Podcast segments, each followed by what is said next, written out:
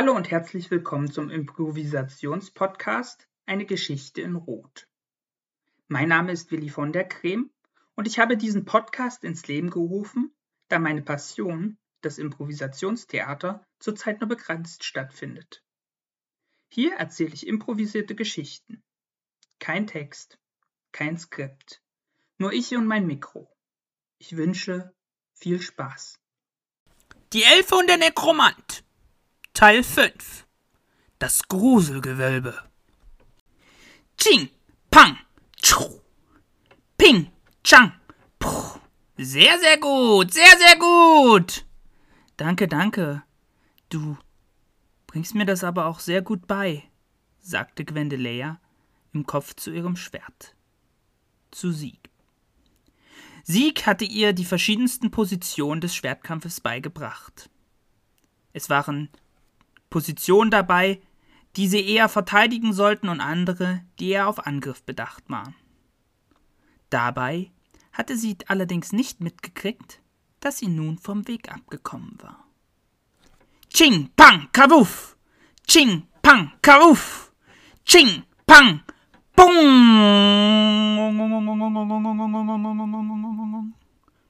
Plötzlich war das Schwert an eine der großen Stalagmiten getroffen und klirrte.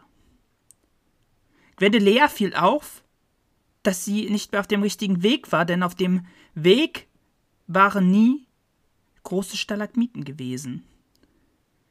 Aber hier stand sie nun und sie wusste nicht, wie sie von diesem Weg abgekommen war. Sie fragte im Kopf Sieg. Sieg? Sieg? Weißt du, dass wir nicht mehr auf dem Weg sind? Was? Wir sind nicht mehr auf dem Weg? Ja, wir müssen uns verlaufen haben. Als du mir die verschiedenen Positionen beigebracht hast. Was? Wir haben uns verlaufen? Ja. Wir haben uns verlaufen. Oh. Ja. Oh. Das bedeutete, dass die beiden nun dastanden. Sie hatte noch alles da, aber sie wusste nicht, wie sie zurückkam. Sie versuchte, auf den Weg zurückzugehen, indem sie sich auf der Stelle 360 Grad drehte, äh, 180 Grad drehte und zurücklief. Das Schwert sagte, wann immer es dachte, dass es dass ein Stalagmit im Wege stand, ob, ob sie rechts oder links vorbeigehen sollte. Geh rechts. Geh links. Geh rechts. Geh links. Geh rechts. Doch sie fanden den Weg nicht. Sie waren mehrere Minuten unterwegs und langsam wurde es eine halbe Stunde. So lange konnten sie noch nicht vom Weg abgekommen sein, und sie hatten immer noch nicht den Weg gefunden. Sie hatten sich im Stalagmitenwald verirrt. Wo sollte Gwendelea und was sollte Gwendelea jetzt machen? Wohin sollte sie gehen?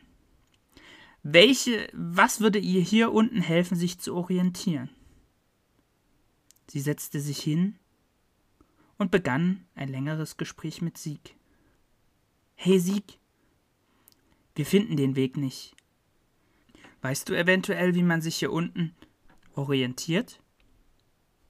Nein. Das. Da kann ich dir nicht so gut helfen. Ich weiß nur, dass du dem Weg folgen sollst. Doch den Weg haben wir jetzt verlassen. Was anderes weiß ich auch nicht. Um. Schade. Der dunkle Mann hat auch das gesagt dass ich auf keinen Fall diesen Weg verlassen soll. Aber ich weiß immer noch nicht, warum. Warum? Ich kann dir sagen, warum. Weil hier diverse komische Gestalten rumirren, die einem verwirren und Mischugge treiben. Wirklich? Ja! Und ich habe Dinge gesehen, die kann ich dir nicht erzählen, die sind zu bizarr. Die musst du selber sehen wirklich interessant, aber auch angsteinflößend. Da Gwendelea nicht wusste, was sie tun sollte, und sie mit den Übungen nun schon eine Weile unterwegs war, nahm sie ihren Beutel, legte den an, die, an das untere Ende eines der Stalagmiten, so dass es eine gute Kopfstütze war, und legte sich hin, um ein bisschen zu schlafen.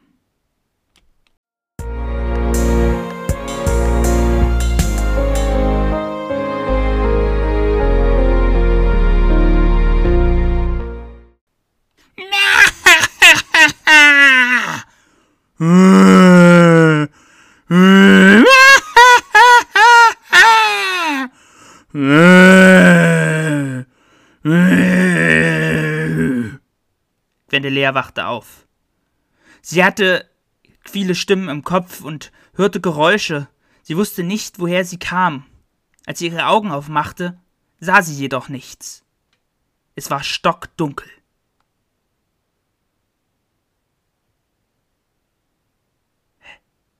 Ist da jemand?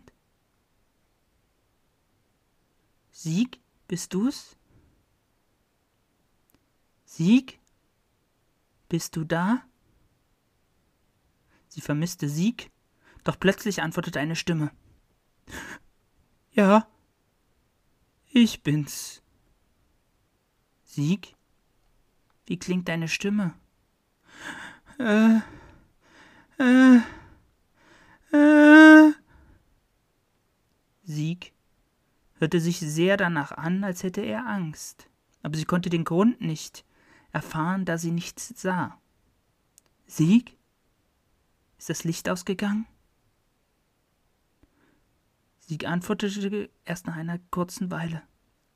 Leise. Wir müssen leise sein. Warum? fragte Gwendelea. Weil da etwas ist, was das Licht ausgeschalten hat. Was ist es denn? Das weiß ich nicht. Ist dir das schon vorher mal passiert? Ja, schon mehrere Male. Fürchterliches ist dann passiert. Ich habe nur schreiende Leute gehört. Denn die in diesem Stalagmitenwald hört man dann überall lautes Geschrei. Muss es etwas Schreckliches sein. Ja, etwas Gruseliges, etwas Furchteinflößendes, etwas unglaublich Gefährliches.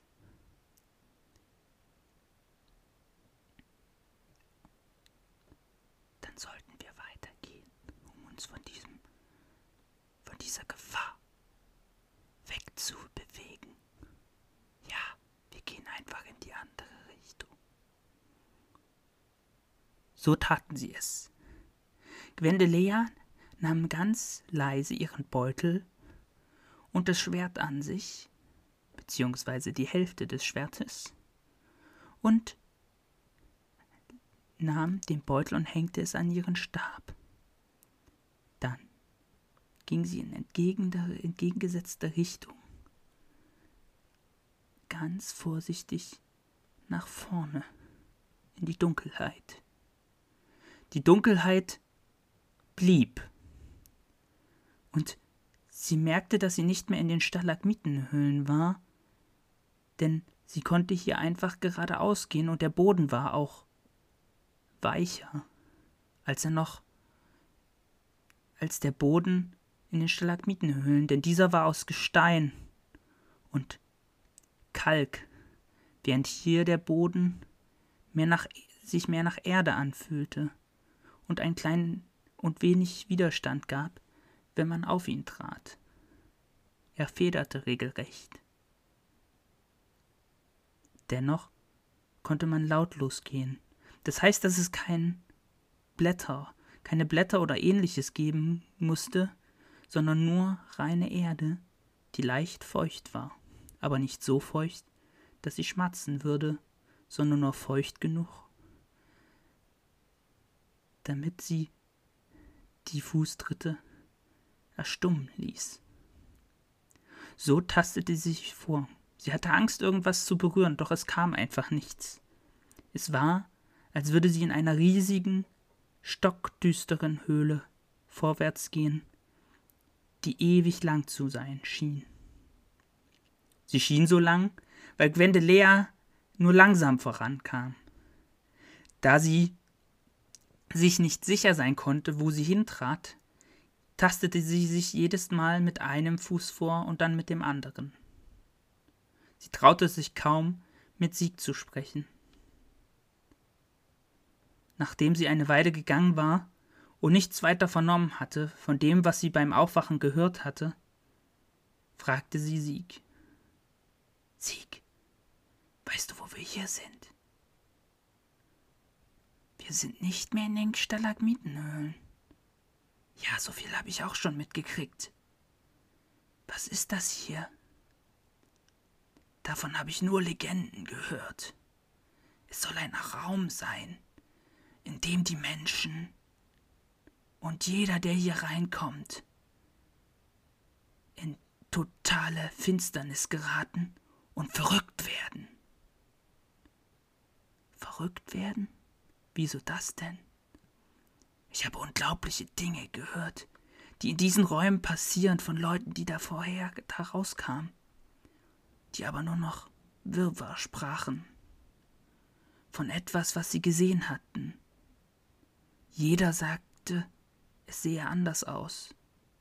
Jeder sagte, es wäre irgendeine Art Gestalt, die so mächtig wäre, dass sie alles verändern könnte und dass sie sie selbst verändert hätte und dass sie nun die Welt ganz anders sehen würden als vorher. Aber wenn man diese Person beobachtete, nahm man wahr, dass sie sich seltsam verhielten. Sie kratzten sich Stellen auf an den verschiedensten Körperteilen. Sie ritzten sich teilweise Sachen in die eigene Haut. Es war schrecklich anzusehen. Selbst war ich hier noch nie, aber gehört habe ich davon. Aha, du hast also hiervon gehört. Hat dieses Höhle denn auch einen Namen? Ja, das ist das Gruselgewölbe.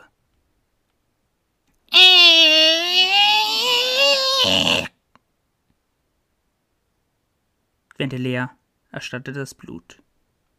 Sie war auf etwas getreten. Sie war auf etwas getreten, was ein komisches Geräusch von sich gab. Ein Geräusch, das irgendwo zwischen dem Quietschen eines Stuhles und dem Knarren eines Holzes lag. Irgendwas befand sich unter ihrem rechten Fuß und biegte sich mit diesem lauten, penetranten Geräusch. Als dieses Geräusch erklang, wusste sie sofort, dass das nichts Gutes heißen konnte. Sie hörte plötzlich die Geräusche, die sie am Anfang gehört hatte. Bum, bum, bum!